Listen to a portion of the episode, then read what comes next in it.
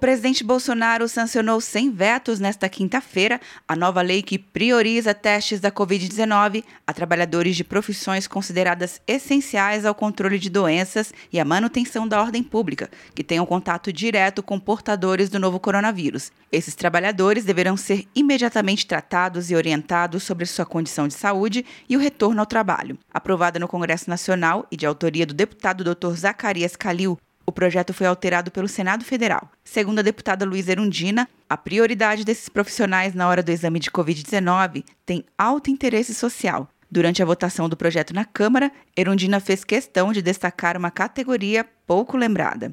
Os coveiros, né, que são as pessoas que cuidam do sepultamento, é uma categoria de trabalhadores que pouco é lembrada, inclusive nesse momento de pandemia, quando a atividade deles é de alto risco, porque antes eles cuidavam de quatro ou cinco cadáveres para serem sepultados, agora isso se reproduz em dezenas de corpos que eles sepultam por dia e, portanto, é uma categoria a quem a sociedade muito deve pela natureza do trabalho que eles prestam, sobretudo no momento de pandemia.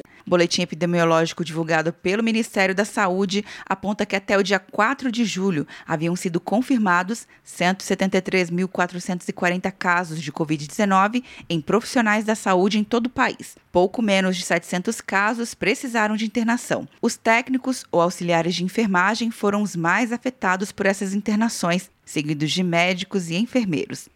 Quer um ano sem mensalidade para passar direto em pedágios e estacionamentos? Peça Veloy agora e dê tchau pras filas. Você ativa a tag, adiciona veículos, controla tudo pelo aplicativo e não paga mensalidade por um ano. É por tempo limitado. Não perca. Veloy. Piscou, passou. De Brasília, Luciana Castro.